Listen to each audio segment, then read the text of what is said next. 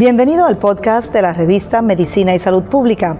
Escuche los avances más relevantes para la medicina en Puerto Rico y el mundo. Si desea ver este podcast en vídeo, puede hacerlo en nuestro canal de YouTube Revista MSP.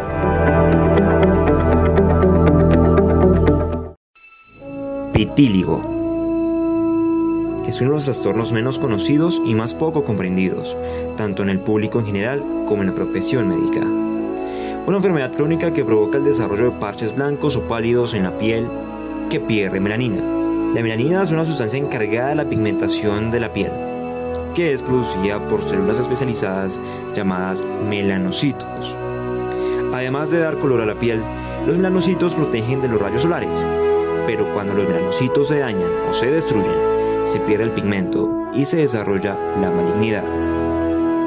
La enfermedad puede ocurrir en cualquier zona de la piel, pero por lo general surgen las partes que están expuestas al sol, como la cara, el cuello y las manos.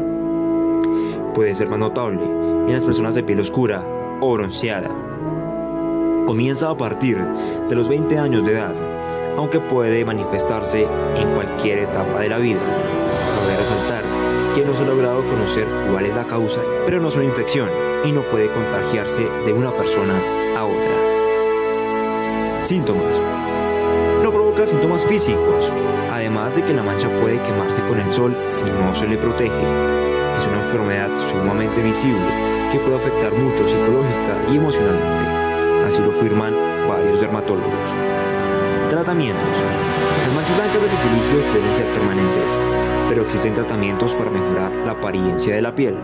En general, los especialistas suelen recetar una combinación de tratamientos, como la fototerapia, y fármacos, en especial corticosteroides, que se aplican en la misma epidermis.